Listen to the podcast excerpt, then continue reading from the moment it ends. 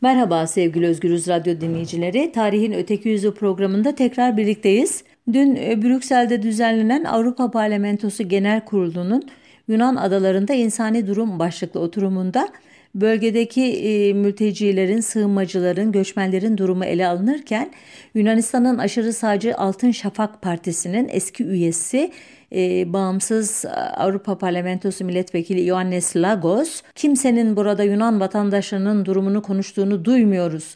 Herkes sığınmacılardan bahsediyor. Yunan vatandaşlarının hakları ne olacak diye başladığı konuşmasını bir tarafta da Türkiye var her istediğini yapabiliyor.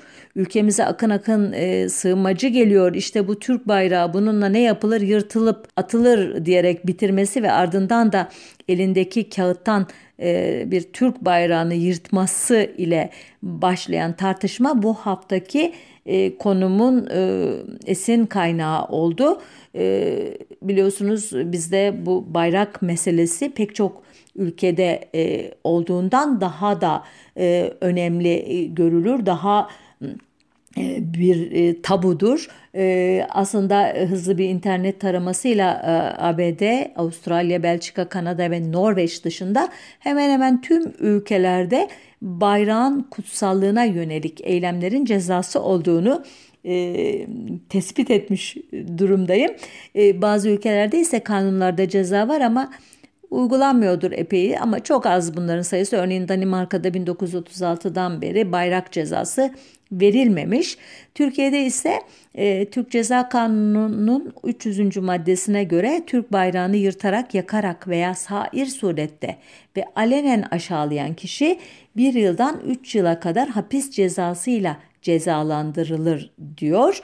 E, fark etmişsinizdir. Yırtarak yakarak eyvallah açık, net, somut bir eylemi tarif ediyor ama veya sair surette ve alenen aşağılayan ne demektir bunlar derseniz son yılların e, hukuk pratiğine göre e, savcının, hakimin ya da e, daha da fazla e, siyasi otoritenin e, tayin edeceği sınırlar olduğunu e, kabul edersiniz tahminimce. E, bu kısmı elbette bir tarih programının kapsamına girmiyor. Bir giriş e, kabilinden bunları anlattım. E, bayrak kelimesi eski Türkçedeki batraktan geliyor diye söze başlayayım. Bu adım adım e, bayrağın unsurlarını e, tek tek e, tarihsel e, e, süreç içerisinde e, izleyip size e, bir hikayesini anlatmaya çalışayım. E, batrak e, kelimesi ise batırmak fiilinden geliyor. Bir de saplamak anlamına gelen sançmak fiili var ki bu da sancak kelimesinin kökenini oluşturuyor. E, ikisinin farkını anlatmak e, pek kolay değil ama deneyelim.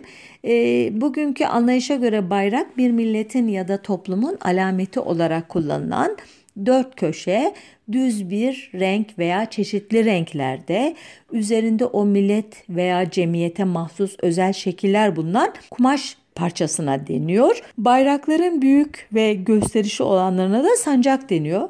Gemi sancağı, alay sancağı, sancak-ı şerif gibi kullanımları da var. Ee, ama sancak kelimesinin bayrak anlamına da kullanıldığı bir dönem var. Özellikle Osmanlı tarihinde Yeniçeri Ocağı'da böyle bir e, ikili anlamı varmış. Dünya yüzündeki gelmiş geçmiş tüm kültürlerde bayrak var mıydı? Ne zaman kullanılmaya başlandı? Nasıldı bayrakları tek tek hem araştırmaya hem de araştırdıklarımı da size anlatmaya vaktim yok maalesef. Ama genel bir özet yaparsak e, Roma ordusunun Hunlarla karşılaşmaları e, sonucu kumaş bayrakla e, Avrupa'nın tanıştığını ileri süren kaynaklara rastladım. E, bizi daha çok ilgilendirdiğini düşündüğüm eski Türk kültürleri konusunun duayen ismi Bahattin Ögel ise e, eski Türklerin ki Orta Asya'daki pek çok kavme Türk veya Türkiye denmesinin neden yanlış olduğunu defalarca anlattım. Bu hem bu programda hem yazılarımda. Bunu aklınızda tutarak e, rica ediyorum e, bu Türk e, kelimesinin geçtiği cümlelerimi. E, diyor ki Ögel, e, uzunca bir alıntı yapacağım onun kitabından. Bayrak resimlerine gelince karşımıza başlıca iki bayrak tipinin çıktığını görürüz. Bunlardan birincisi ve en çok rastlanan tipi bir mızrak ucuna asılmış üç dilimli bayraklardır. Diğerleri de doğrudan doğruya dört köşe düz bayraklardır. Rus arkeolog, tarihçi ve etnograf Okladnikov bunların tu olduğunu söylemektedir. Halbuki mızrak ucuna asılan bu bayraklar mahiyet itibariyle tuğdan ayrı idiler. Uçlarına bir ipek parçası veya bayrak asılan mızraklara Türkler beçkem veya batrak yani bayrak derlerdi. Tuğlar ise at kuyruğunun asılması ile meydana gelen bayraklardı. Şimdi Ögel'in bu uzun alıntısından anlamışsınızdır ki e, bir de ucuna at kılı, at kuyruğu asılan e, sopalar var ki bunlar da tu e, diye tabir ediliyormuş. Ama bir de Ögel'e göre bayrak da varmış. İpek parçası ya da işte e, kumaş parçası asılan mızraklar imiş bunlar da. E, yine Bahattin Ögel'e göre Çin kaynaklarından e, görüyormuşuz ki Göktürk, Uygur ve Kırgızlarda da bayrak kullanımı varmış. E, Göktürk bayraklarında e, alem olarak e, yani bayrağın en tepesindeki bir unsur olarak altından yapılmış bir kurt başı bulunurmuş. Baykal Gölü'nün batısında Lena ve Yenisey kıyılarındaki Göktürk döneminde e, onlara tabi olarak yaşamış kuru kanlar e, kavmine, topluluğuna ait kaya resimlerinde de e, bazı süvarilerin ellerinde bayraklar olduğunu gösteren e, görsellere ben de şahit oldum. E, ancak e, ilginç olan bence e, bayrak terimine ve işlevsel olarak bayrağın işte muadili olduğu anlaşılan tuğ terimine 7. ve 8. yüzyıllara tarihlenen ünlü e, Yenisey ve Orhon yazıtlarında rastlanmaması. E, sadece bir yazıtta Uygur Hakanı'nın adına dikilen e, işte bir yazıtta üç tuğluk Türk budunu ve tuğ taşıyan ileri karakol adamı geldi gibi birkaç cümle okunuyor. 15'in özür dilerim 11. yüzyıl yazarı e, Kaşgarlı Mahmut'a göre de Oğuz boylarının her birinin kendisine ait bir tuğ ve bayrağı varmış. Diyor ki Kaşgarlı Mahmut Oğuzlarda 9 e, tuğluk han denilince en yüksek mertebedeki hanlık anlaşılırdı. Ama mertebe ne kadar yüksek olursa olsun sayı uğurlu olan e, uğurlu sayılan 9'u geçmezdi. Ancak e, sanat tarihçisi e, çok değerli e, Emel Esin'e göre de eski Türkler e, 9 ve 12. yüzyıllar arasında bayrak kullanımını unutmuşlardı. Yani bu tarihe e, e bu tarihlere e, dair belgelerde, minyatürlerde veya anlatılarda bir bayrak e, kavramı, terminolojisi karşımıza çıkmıyor diyor Emel Esin. E, ona göre bayrak e, 12 1210'lardan itibaren Karahanlar döneminin sonlarından itibaren yani kullanıma girmişti tekrar. Bu dönemde de kumaş bayrak da vardı, at kuyruklu tuğ da vardı e, ama hepsine birden tuğ deniyordu. Bayrak ve sancak e, terimlerinin izini Arap dünyasında sürersek de şunları söylemek mümkün görünüyor. İslamiyet'ten önceki dönemlerde Araplarda her kabilenin e, kendine ait bir sancağı vardı. Terminolojide bayrak anlamına genelde iki kelime kullanılıyordu. Liva bir ordunun sembolü olarak görünürken raye komutanın alameti olarak kabul edilirdi. Yani ilki bugünkü bayrağın, diğeri de e, bugünkü sancağın eşdeğeri gibi anlaşılan. Hmm, Hz. Muhammed döneminde Örneğin 629 tarihli Hayber e, Savaşı'nda e, bayrak ve sancaktan e, söz ediyor e, bu savaşı anlatan e, kaynaklar. Ama bunlar hep ikinci, üçüncü el kaynaklar. Onu da aklımızda tutalım. Bir de daha ileriki bir tarihte 657 tarihli e, Sıfın Savaşı'nda mızraklara geçirilmiş Kur'an yapraklarının bayrak olarak kullanılması hikayesinde biliyorsunuz. Bu da e, kötü sembolizm örneği olarak anlatılan bir hikaye. Renkler meselesine gelirsek e, bir de bayrakların renkleri var biliyorsunuz ve bizim açımızdan da kırmızı renk e, önemli. Hep bayraklar bayraklarımız kırmızı mıydı diye merak edebilirsiniz. E, bu topraklarda e, var olmuş kültürlerle sınırlı tutacağım renk tartışmasında. E, Roma e, ve onun işte Doğu Roma diye anılan ve bizim Bizans dediğimiz döneminde e, değişik renklerin kullandığını biliyoruz bu bayrak tipi sembollerde. Örneğin Bizans'ın 13. yüzyıldan itibaren kullandığı bir bayram formu neredeyse bugünkü Türk bayrağına benziyor. Öyle anlaşılıyor görsellerinden. bu kırmızı zemin üzerinde sarı renkte çift başlı e, kartal figürü olan e, bayrak. Ancak Bizans'ın başka pek çok bayrağı var ve bu dediğim gibi 13. yüzyıldan itibaren kullanılan bir form. Yani daha önceden kullanılan bayraklar e, bizimkine hiçbir şekilde benzemiyorlar. E, bu benzer e, tek bayrak üzerine de sosyal medyada, internette inanılmaz şeyler, tartışmalar sürüyor. Bir kısmı Türk bayrağının aslında hiç özgün olmadığını anlatmak için bu benzerliği öne çıkarıyor. Bir kısmı işte devamlı, tarihsel devamlılığı gösteren bir örnek olarak öne çıkarıyor. Ama bence iki e, yaklaşım da e, yersiz. E, çünkü dediğim gibi sadece Bizans'ın kullandığı bayraklardan bir tanesi. O da ne kadar yaygın kullanıldığı, hangi amaçla kullanıldığı o konuda da net bir bilgimiz yok. Ee, peki renk e, konusu eski Türklerde e, önemli miydi derseniz e, bu konuda fazla bilgimiz olmadığını söylüyor uzmanlar. Sadece mavi rengin ağırlıklı olduğuna ve turuncu ve e, kırmızı renginde kullanıldığına dair bazı ipuçları var e, imiş. Çünkü o eski Türkleri bize aktaran e, görsel malzeme açısından maalesef çok şanslı değiliz. Elimizde çizimler, minyatürler yok e, o kültürlere dair. E, sadece dolaylı anlatımlar var. E, peki daha iyi bildiğimiz bizim en azından e, ikinci, üçüncü kaynaklardan da önemli bir külliyatın olduğu İslam döneminde hangi renkler kullanıldı diye merak ederseniz e, Hz. Muhammed'in hicretin birinci yılında yani 622 yılında bir mızrağın ucuna düz ve ak renkte bir kumaş takarak e, sancak e, yerine kullandığı rivayet ediliyor. Liva-i Beyza denilen bu ak sancak e, Hayber Muharebesi'ne kadar yani 1600 özür dilerim 629'a kadar kullanılmış. Hayber'de ise daha büyük düz kara renkli bir sancak ortaya çıkmış ve buna da rayet denilmiş. 624 yılındaki Bedir Savaşı'nda ise biri beyaz, biri ikisi siyah, üç sancak kullanıldığı rivayet olunuyor kaynaklarda.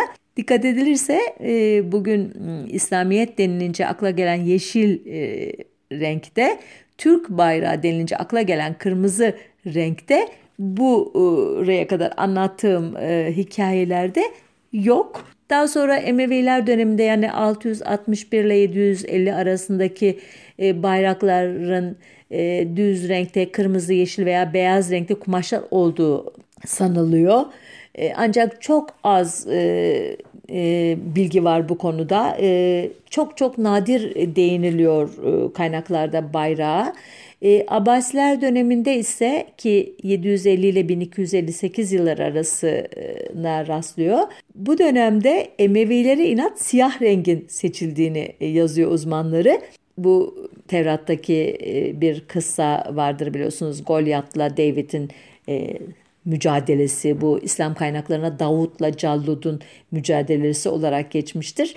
E, Callut bir devdir.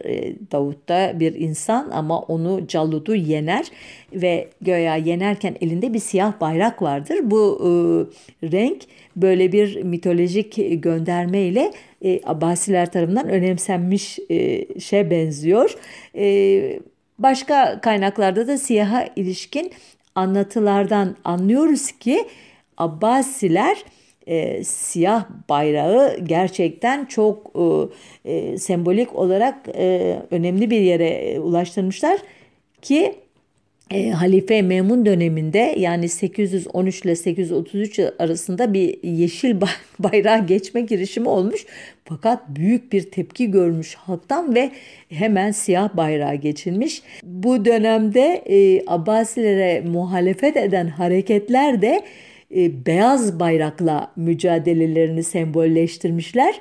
E, tek istisna var bu isyankarlar arasında kırmızıyı seçen Babek el-Hürremi ki e, bu bir, programı da keşke Abbasiler döneminde otoriteye, egemene, hakim unsurlara yönelik tabandan gelen isyan e, hareketlerini ayırsak e, Babek el-Hürremi e, bu konuda gerçekten çok özel bir örnek.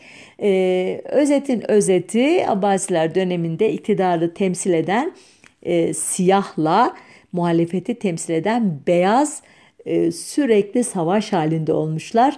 Siyaha müsevvidiler, müsevvideler deniyormuş.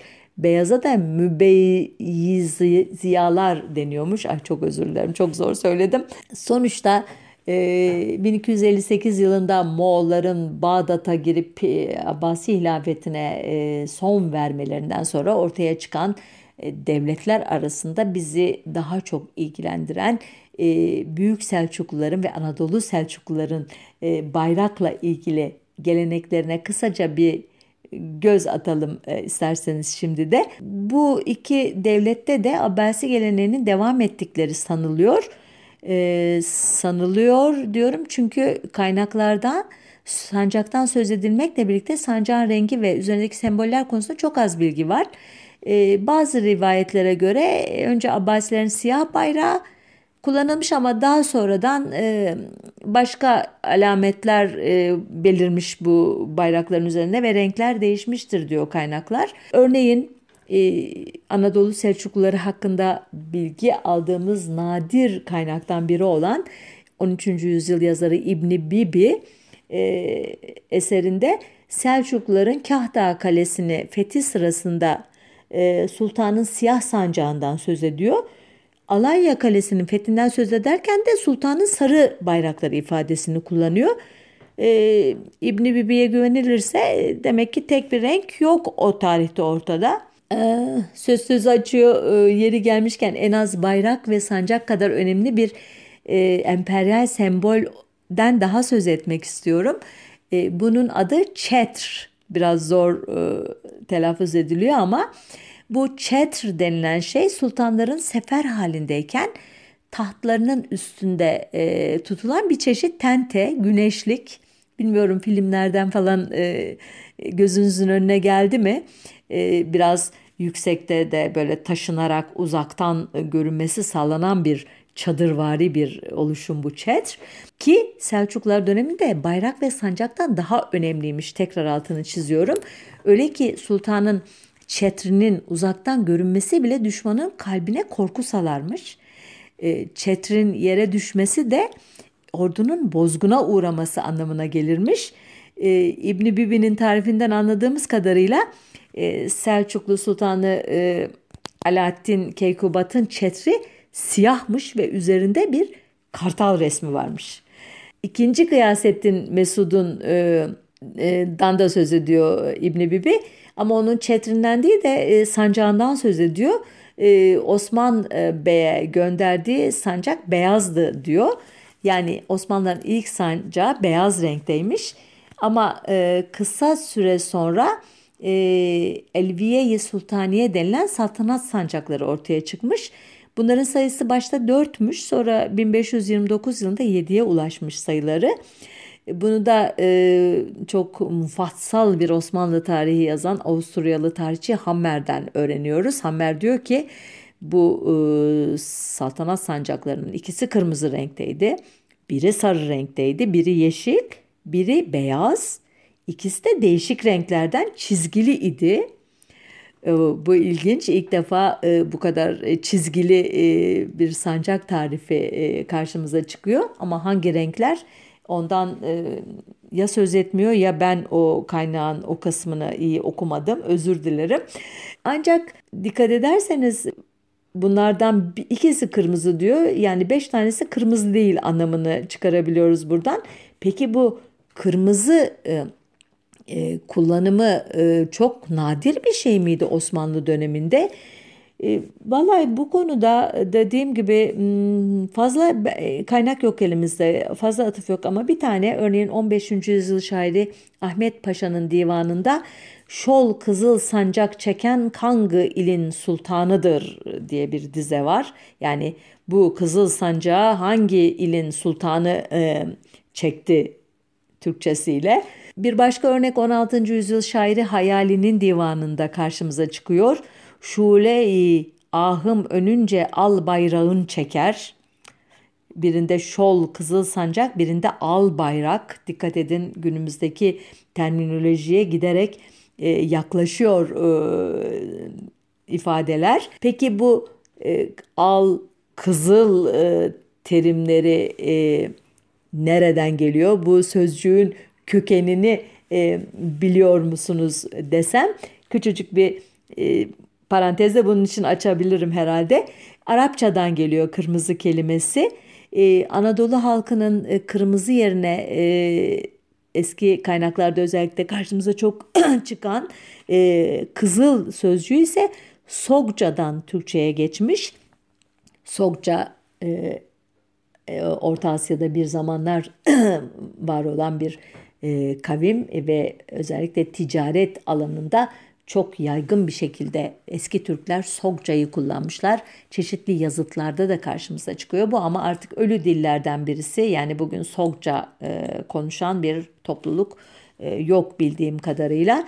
E, eski Türkçe'de m, alevden türediği anlaşılan al kelimesi ise e, ateş kültü ile e, bağlı anlaşılan. Çünkü eski Türk kavimlerinde yaygın olarak karşımıza çıkan alazlama töreni doğrudan ateşle ilgili bir tören. Anadolu'da e, bazı bölgelerde hala uygulanıyor bu. E, ama tabii muhakkak değişiklikler geçirmiştir yani ilk orijininden e, başka türlü iken bugün ya aşağı yukarı hemen hemen karşımıza çıkan örneklerde 41 adet alt renkli keten bezinin parmağa dolanması ile oluşan yumağın ateşte yakılması ve külünün e, al yani kırmızı bir bez üzerine konarak tekrar alazlanması e, inanışa göre ruhun ve bedenin temizlenmesini simgeliyormuş. Bu kızılla ilgili olarak yine e, Türk kültürlerinde biraz e, iz sürersek Bahattin Ögel Diyor ki Kazaklar ve Kırgızlar diyor kızıl rengi çok severlerdi ve e, hem otağlarında yani çadırlarında hem bayraklarında kullanırlardı diyor. Nitekim Kırgızca'da bayrak karşılığı e, yalav kelimesi kullanılırmış ki yani apaçık alevden geldiği anlaşılıyor. Yine e, 15. yüzyılda yazıya geçirilmiş epik Oğuz destanlarını anlatan Dede Korkut hikayelerinde de gelinin giydiği al duvak, damadın giydiği al kaftan da kırmızı rengin eski Türklerde kutsallığı ile ilgili görünüyor bence. Ee, peki Osmanlı döneminde kızıl renk, kırmızı renk e, ne kadar e, önemseniyordu diye merak edebilirsiniz. Bu konudaki e, bilgileri de e, klasik Türk şiirinde renkler başlıklı bir tez hazırlamış. Efsun Yılmaz Uğur'un e, çalışmasından e, öğrendim. Yazar incelediği 15. yüzyıldan 19. yüzyıla kadar üretilmiş 16 divanda yani şiir antolojisinde al, kızıl, işte ahmer, hamra, lal, sürh, gülgün gibi ve birçok benzer kelimenin izini sürüyor ki bunların son saydıklarım Arapça ve Farsça e, ter, e, kelimeler. E, sonuçta e, var e, diyor ki e, 13 divanda kırmızı renk e, kullanımı çok yoğun %41 ile %75 arasında değişiyor. E, yani şiirlerde karşımıza çıkma oranı bu. Çok az kullananlar e, Nefi, Şeyh Galip ve Naili divanları ki onlarda da en düşük oranı %21. Yani sık sık kızıl ve kırmızı ya da al anlamına gelen kelimelerle karşılaşıyormuşuz Osmanlı şiirinde. Fakat diyor yazar bunların kullanımı e, ağırlıklı olarak çiçek, dudak, ateş, şarap e, kelimelerinin yanında onları tanımlayan, onları betimleyen sıfatlar olarak karşımıza çıkıyor. Çok az olarak e, bahçe, gözyaşı, gökyüzü, kına e, gibi e, kelimeleri e, niteliyor ve çok az bir e, oranda da diyor kanın bizzat kendisini betimlemek için kullanılmış. Yani bir metafor olarak da değil de normal kan kırmızıdır e, gibi basit bir cümle e, içinde kullanılmış diyor. E, bunlardan benim çıkardığım sonuç e, Türk bayrağının rengini kandan aldığı iddiasının e, tümüyle uydurma olduğu ya da çok çok yeni üretilmiş bir efsane olduğu. Ee, buraya kadar ne kadar çok şey konuştuk aslında değil mi? Ama esas e, meselelerimiz hala duruyor. Mesela hilal e, değil mi? Bayrağımızın en önemli unsurlarından biri olan hilal meselesi. Hani İstiklal Marşı şairi Mehmet Akif Ersoy'un e, 84 dizelik Çanakkale Şehitleri adlı destanında sadece bir kere geçen ama sanki tüm şiire ruhunu veren hilal e, e, konusunda neler biliyoruz ki Mehmet Akif'in o dizesini de hatırlatmadan duramayacağım. Şüheda gövdesi bir baksana dağlar taşlar o rükû olmasa dünyada eğilmez başlar. Yaralanmış tertemiz alnından uzanmış yatıyor. Bir hilal uğruna ya Rab ne güneşler batıyor. Evet hilal e, sembolü ne zaman ortaya çıktı diye e, şöyle hızlıca bir internet taraması yapsanız muhtemelen karşınıza e, 1389'da 1. Kosova Muharebesi sırasında e, efendim e, kan gölünün üzerine e, yansıyan e, ayla Jüpiter'in e, yarattığı e, formun e, bugünkü bayrağımıza şekil verdiğine, esin verdiğine dair bir efsane ile karşılaşacaksınızdır.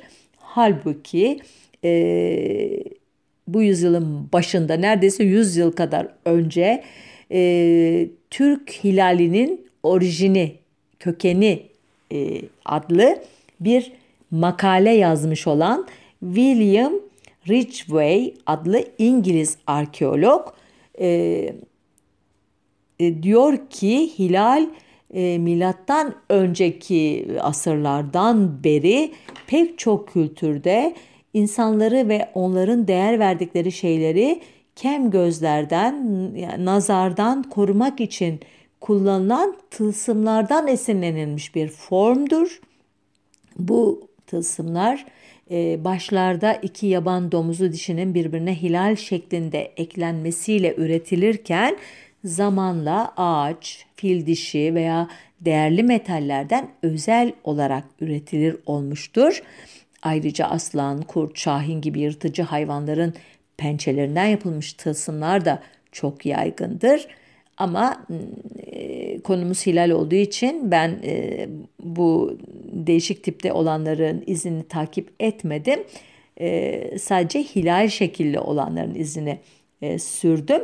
Sonuçta bu yazardan öğrendiğime göre e, demirden e, yapılma at nalları e, da işin içine girmiş milattan sonra 380 yılından itibaren ve dünyanın hemen her yerinde e, ağaç olsun, demir olsun, e, efendime söyleyeyim tahta olsun, seramik olsun, çeşitli malzemeden yapılmış hilal şekilde tılsımlar karşımıza e, çıkar olmuş.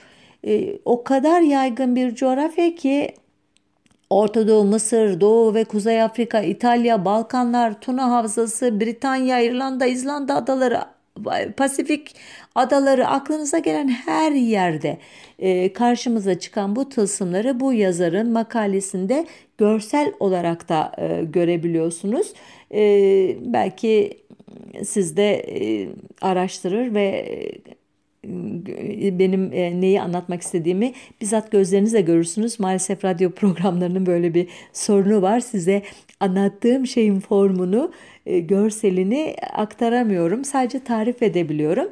Neyse özetin özeti e, Ridgway diyor ki evet hilal ve hilal formu çok çok çok eski tarihlerde beri var ama hilal ve yıldız kompozisyonu o kadar da eski değil. Milattan önceki yüzyıllara gitmiyor. Daha çok e, Hristiyan olmazdan önceki Roma'da e, Kaldeli yani Babilli astronomi uzmanlarını istihdam edildiği dönemlerde bu Kaldeliler tarafından Roma kültürüne taşınmış bir şey. Çünkü Kaldeliler biliyorsunuz çok e, gök bilimlerinde gerçekten bugün bile e, okuyanları hayrete düşürecek kadar isabetli ölçümler yapmış, haritalar çıkarmış çok e, ilginç bir kültür. E, bu tarihten sonra diyor tam olarak diyor ne zaman diyor e, hilal ve yıldızlı nesneler üretildi tam bilemiyoruz ama elimizdeki ilk örnek milattan sonra 1. yüzyıla tarihlenen bir Roma parası. Ee, üzerinde hilal ve altı köşeli bir yıldız var bu paranın. İkinci örnek ise milattan sonra 3. yüzyıla ait bir başka Roma parası ki bunun üzerinde de hilal ve 8 köşeli tek yıldız kullanılmış.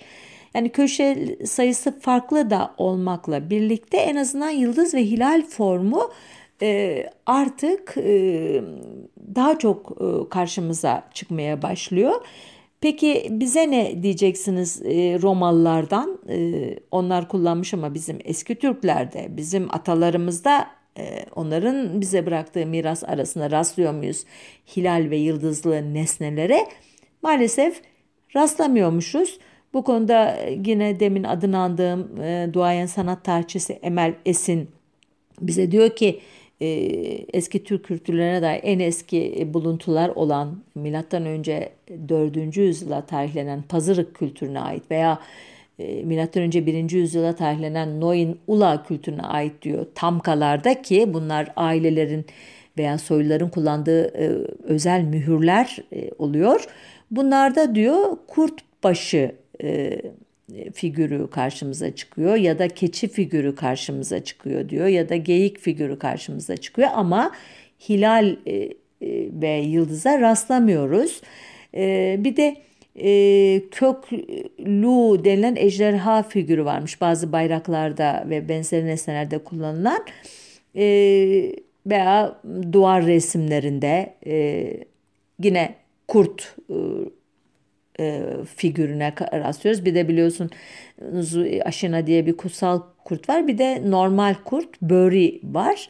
Bu iki figürde e, Emel göre e, bayrak ya da diğer nesneler üzerinde var ama e, maalesef e, hilal ve yıldız e, kardeşliği karşımıza çıkmıyor.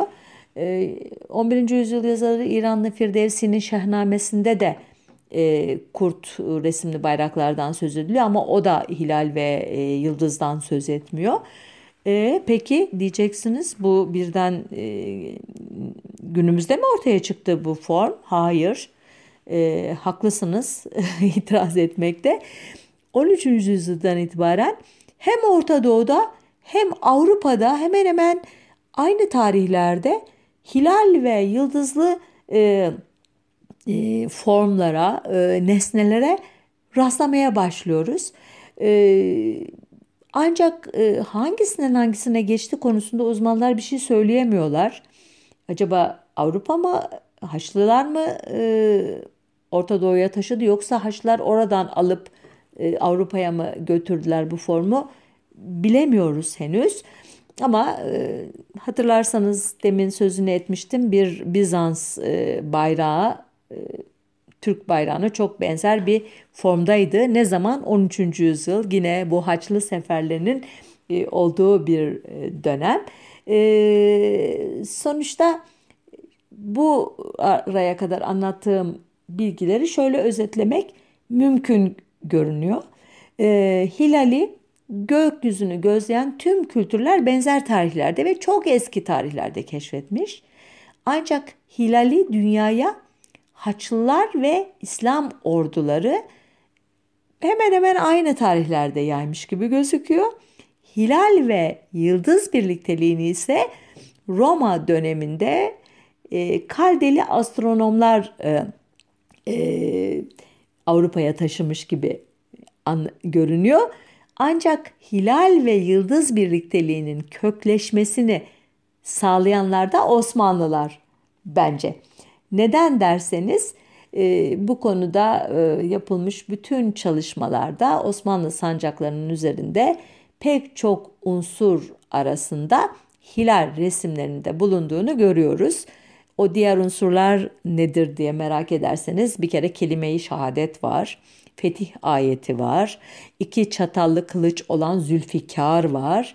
Ee, Hazreti Ali'nin gücünü temsil eden el resmi olan Pençe-i Ali var. Ve güneş e, figürü var. Ve de demin dediğim gibi hilal e, figürü var. Evet yani yavaş yavaş adım adım Osmanlı e, döneminden itibaren e, bugünkü Türk bayrağının formuna yakın bazı malzemelerle karşılaşıyoruz. E, peki e, bu hani biraz önce dedim ya Türkiye Cumhuriyeti bayrağın e, formunu üzerindeki e, Ayla Yıldızı e, Kosova Savaşı'ndan e, ki oradaki kan gölüne yansıyan Ayla Jüpiter'den e, esinlendiğini iddia ediyor bu çeşitli kaynaklar. Bayrağında e, şehitlerin kanından esinlenen e, al renkten, kırmızı renkten aldığını rengini söylüyorlar. E, bu iki efsanenin e, doğruluğunu e, artık herhalde kafanızda biraz netleştirmişsiniz. Eski Türklerde kırmızı rengin bayraklarda ne kadar az kullanıldığını, esas rengin mavi olduğunu, İslam e, kültüründe yeşil, e, beyaz ama esas olarak Abbasiler döneminde siyah bayrağın egemen olduğunu bir sürü şey anlattım e, şu dakikaya kadar. Kosova Savaşı'nda efendime söyleyeyim o kadar çok kan dökülmüş olabilir elbette yerde göl oluşturacak kadar ancak savaşın hangi tarihte olduğuna ilişkin e, pek çok tartışma varken örneğin kimine göre 10 Haziran, kimine göre 28 Nisan, kimine göre 10 Ağustos'ta meydana gelmişken savaş ve bu tarihte Ay ve Jüpiter hangi konumdaydı?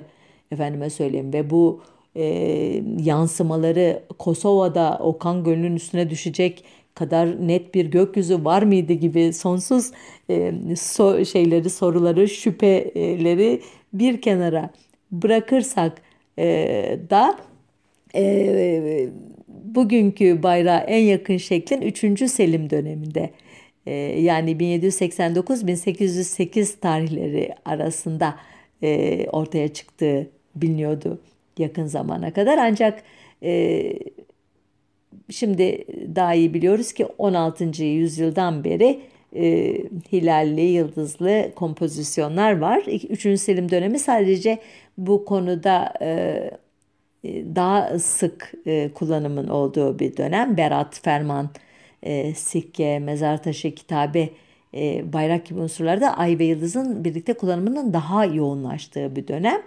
Hmm, e, bu e, döneme kadar e, 8 köşeli olan e, yıldız 1844'te e, e, Abdül e, döneminde e, beş köşeye inmiş ve Osmanlı İmparatorluğu'nda resmi bayrağı olmuş. Türkiye Cumhuriyeti bayrağı ise formunu iki aşamalı olarak 1936'da e, sonra da 1985'te almış. Bir de bayrak marşı var. E, güftesi Hasan Ali Yücel'e, bestesi Halil Bedi yönetkene ait. Hasan Ali Yücel efsanevi Milli Eğitim Bakanlarımızdan biliyorsunuz.